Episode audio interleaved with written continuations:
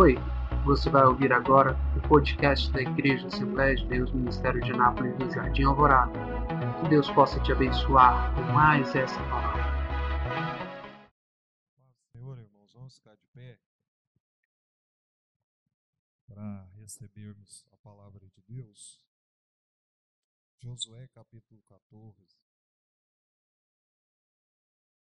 Aleluia.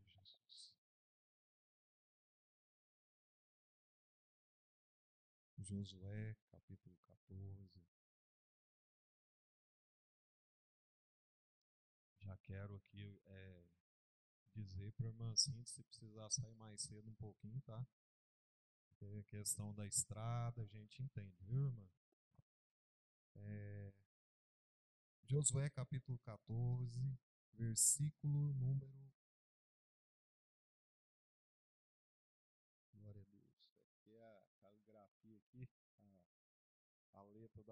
aqui já não dá para mim mais, vou ter que trazer outra lá de casa.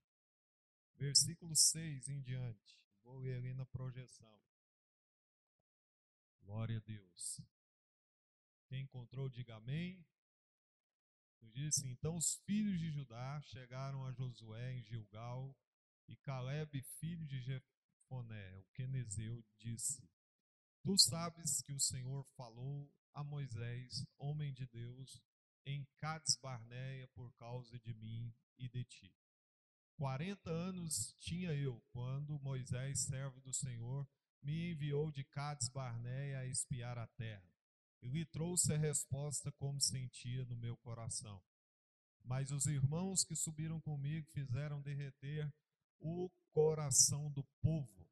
Eu, porém, perseverei em seguir ao Senhor meu Deus.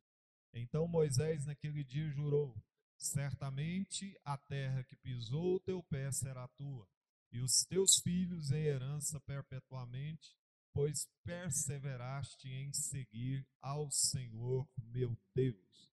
Eis, e agora eis que o Senhor me conservou em vida, como diz, 45 anos são passados desde que o Senhor falou essa palavra a Moisés andando Israel ainda deserto, e agora eis que hoje já tenho 85 anos. E ainda hoje estou tão forte como no dia em que Moisés me enviou. Qual era a minha força? Então, tal é agora a minha força, tanto para a guerra quanto para sair e entrar. Louvado seja Deus. Vamos também abrir a palavra de Deus no livro de Mateus, Mateus capítulo 6. Louvado seja o nome do Senhor. Mateus capítulo 6. Louvado seja Deus. Glória a Jesus. Mateus capítulo 6. Versículo de número 23. Nos diz assim: Se, porém, os teus olhos forem maus, teu corpo será tenebroso. Se, portanto, a luz que há em ti são trevas, quão grandes serão tais trevas. Amém? Somente até aí vamos orar. Amado Deus, poderoso Pai, o Senhor é Deus nesse lugar, o Senhor já tem agido, o Senhor tem falado. Mas a gente sabe, meu Deus, que a tua graça é multiforme. Deus, a tua graça é abundante e a tua graça alcança todos aqueles que creem. Pai eterno, estão aqui todos esses irmãos e irmãs que vieram das suas casas, Pai, na certeza de que o Senhor vai falar através da tua santa palavra que, ó Deus, nesse pouco tempo que me resta, que ainda assim, meu Deus, a tua palavra encontre guarida nos corações e trabalhe, Deus, de forma sobrenatural na fé dos seus filhos nesta noite, para a glória e o louvor do teu nome. Nós oramos assim em nome de Jesus. Os irmãos podem estar assentados. Queridos e amados irmãos, é, eu quero me ater aqui no texto de Josué, capítulo 14, só pegando lá um gancho no Novo Testamento, no que Jesus disse acerca da nossa visão. Irmãos, nós estamos diante de um texto que está falando da partilha da terra prometida àqueles que chegaram e que perseveraram até o lugar da vitória. Porque todas as conquistas que a gente tem, irmãos, são por perseverança. O que é perseverança? Perseverança é insistir em um propósito específico. É quando você não abre mão daquilo que você está objetivando. Independentemente da circunstância que você esteja vivendo ou passando, você persiste naquele propósito. Então, nós estamos falando de um episódio em que Josué e Caleb estão dialogando. Esses dois homens foram homens diferenciados, homens que a história mencionam como homens de fé. Irmão, a fé é aquilo que agrada a Deus. Você quer agradar a Deus é ser uma mulher e um homem de fé. Viu? As coisas do reino de Deus são importantes, os dons espirituais são importantes, porque eles nos capacitam e nos habilitam a trabalharmos pelas causas do reino. Mas uma coisa que impressiona Jesus, que impressionou Jesus, foi a fé de um homem que nem israelita era. Era um homem centurião que trabalhava para o Império Romano. E ele disse assim: Olha, eu não preciso que Jesus venha aqui debaixo do meu telhado, eu só preciso que ele diga uma palavra e o meu criado vai sarar. Jesus disse assim: E maravilhou-se Jesus, maravilhou-se Jesus, porque nem em Israel ele encontrou tanta fé. Então, aquilo que chama e atrai os olhos de Deus de fato é a fé de uma pessoa, a fé de que Deus pode realizar qualquer obra, em qualquer hora, em qualquer momento, em qualquer circunstância. E talvez você veio aqui hoje desmotivado, com a fé é, abalada, mas o Senhor nessa noite quer restaurar a sua fé. Aleluia, louvado seja o nome do Senhor. E o homem, dois homens dialogando acerca de uma promessa de Deus. E a promessa de Deus foi dita através de Moisés, que era profeta também. Além de ser líder, além de ser legislador, além de ser um grande homem de Deus, ele era profeta. E ele profetizou em cima de uma atitude de fé. Irmão, se nós queremos atrair as benesses de Deus, vamos ter atitudes de fé. Vamos ter atitudes de fé. Porque, irmãos, é, quando Moisés envia os doze espias para espiar a terra prometida e para verificar se de fato tudo aquilo que o Senhor havia dito era de fato verdade. E não há nada que o Senhor diga a você nem a mim que não seja verdade. Se for de Deus, vai cumprir, vai acontecer do jeito que Deus falou. Deus não é, Deus não se equivoca nos seus desígnios. E ele então envia os doze. E os doze têm a mesma visão de um mesmo cenário. Todos esses doze, eles olharam a mesma e eu quero chamar a sua atenção aqui para o seguinte: por que, que muitas das vezes a gente olha para o mesmo cenário e tem visão tão diferente? Por que, que eu estou, às vezes, olhando a mesma coisa que o meu irmão e estou tendo uma outra percepção muito diferente? Aonde está a diferença? Eu estou vendo o mesmo panorama, Estou vendo a mesma realidade, estou vendo a mesma circunstância, estou vendo o mesmo enredo, estou vendo o mesmo contexto. E a percepção daquela visão é completamente diferente. Eles estavam olhando a mesma terra, os mesmos inimigos, as mesmas dificuldades, as mesmas intempéries. Todavia, houve divergência no diagnóstico. Aonde está a questão? Por exemplo, nesse culto, nós estávamos enxergando o mesmo cenário, porém, pessoas estavam vendo coisas diferentes. Então, o que, que muda? É isso que eu quero trazer para nós. Eles estavam vendo e eles então retornam para trazer o parecer para quem? Para Moisés. E eles então chegam, e nessa parte eles são unânimes. Olha, a terra realmente é boa conforme o Senhor nos diz. A terra é maravilhosa, é tudo, emana leite mel, é tudo de bom. Porém, é, a dificuldade de nós conquistarmos essa terra, ela é praticamente impossível. Por quê? Porque os habitantes que estão lá são grandes, são gigantes, são fortes, são temíveis. São homens de batalha, bem armados, bem organizados. E nós não podemos conquistar. E aí, meus irmãos? E aí, o que que acontece? Haviam dois no meio dos doze que tiveram uma percepção diferente do mesmo cenário. Quem foram esses dois homens? Josué e Caleb. E Josué está dialogando com Caleb, é, Caleb está dialogando com Josué, dizendo: Mas os nossos irmãos fizeram derreter o coração do povo. Ou seja, quando você traz um diagnóstico de derrota, você desestimula as pessoas a crerem.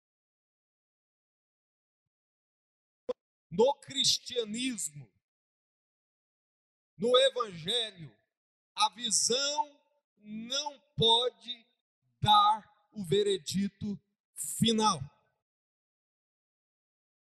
A visão não pode dar o veredito final. Porque nós não fomos chamados por viver por vista, mas fomos chamados para viver pela fé. E a fé é a certeza daquilo que eu não estou vendo, mas eu estou crendo. Ai, sonda, cantanai, eu não preciso ver para crer, eu tenho que crer sem ver, porque o nosso Deus, ele age no impossível, em meio às impossibilidades, Deus está agindo. Meus queridos, e ele disse: Os meus irmãos fizeram derreter o coração do povo, tiraram a fé do povo, desestimularam o, a fé do povo, mas existia do, do, dois personagens, esses dois que eu acabei de citar, que eles não se influenciaram pela maioria. E nós somos assim, né? A maioria não glorifica ou não glorifica?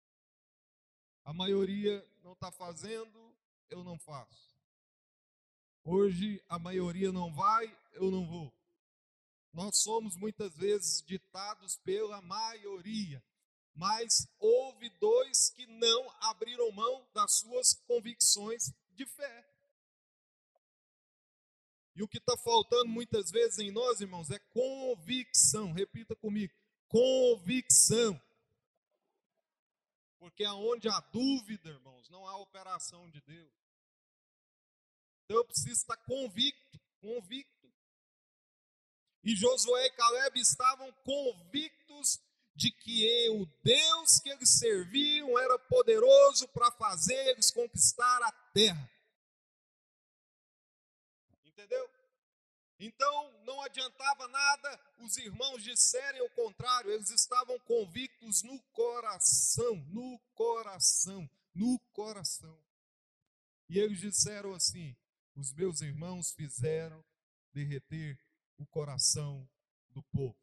Porém, nós temos o diagnóstico que aquilo que nós cremos, falamos aquilo que cremos e testemunhamos aquilo que cremos. A terra é boa e nós podemos sim, porque o nosso Deus é muito maior do que eles. O nosso Deus é muito mais poderoso do que eles. O nosso Deus já nos fez vencer batalhas muito mais poderosas, muito mais difíceis, e eu creio que nós podemos conquistar. Sabe o que, que Moisés disse para eles? Certamente a terra que vocês pisaram serão de vocês. Pergunta para mim por quê? Por causa da fé. Por causa da fé. E eu queria que você fechasse seus olhos aqui nessa noite, em nome de Jesus. E você vai contemplar agora aonde você precisa alcançar o milagre.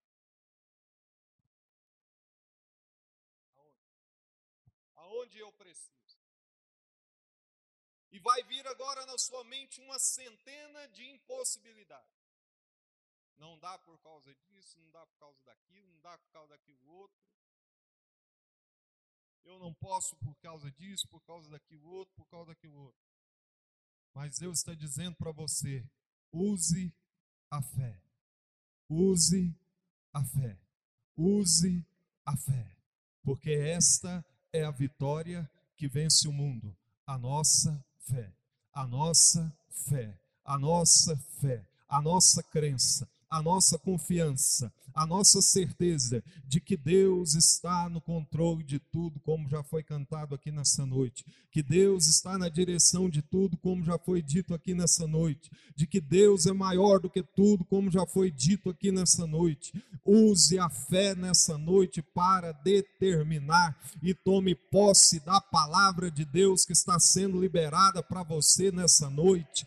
Meu amado e meus irmãos, ele tomou posse da palavra.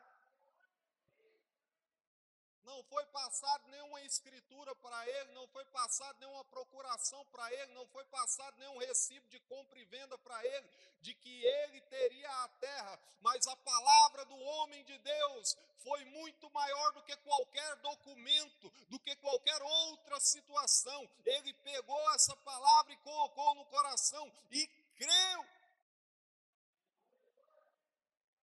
e creu.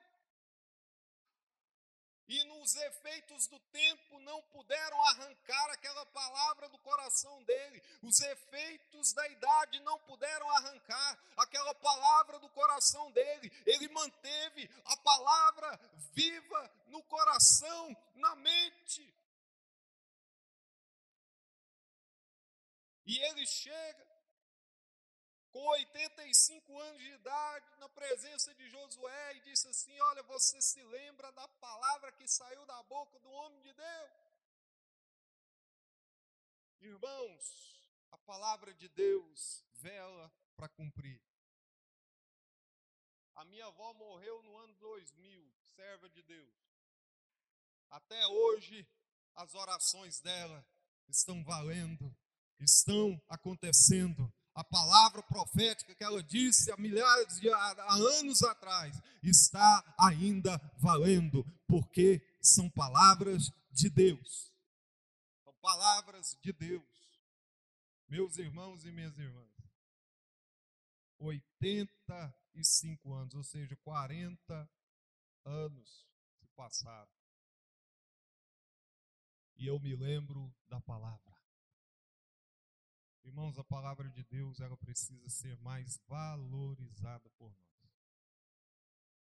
Ela precisa ser mais utilizada por nós. Ela precisa ser mais vivida por nós porque a palavra de Deus é poderosa para fazer infinitamente mais do que aquilo que a gente pensa, do que aquilo que a gente imagina. E o homem, a 85 anos de idade, chega no, na presença do líder de Israel e diz assim: Olha, você lembra da força que eu tinha naquela época? Tão forte quanto aquela época, eu estou agora. Ou seja, não tem aposentadoria espiritual o homem estava ainda mais forte diante de Deus, o homem estava ainda mais robusto diante de Deus, o homem estava ainda mais é, alegre na presença de Deus, o homem estava mais convicto da presença de Deus. E ele pegou a palavra, tomou posse dela para alcançar a terra que Deus lhe prometeu. O que que Deus tem te prometido, meu querido? Que Deus já te prometeu. Não importa quantos anos se passaram. O que importa é o que eu vou dizer. Aonde está a fé para acreditar que vai cumprir, que vai acontecer? Deus está estimulando a sua fé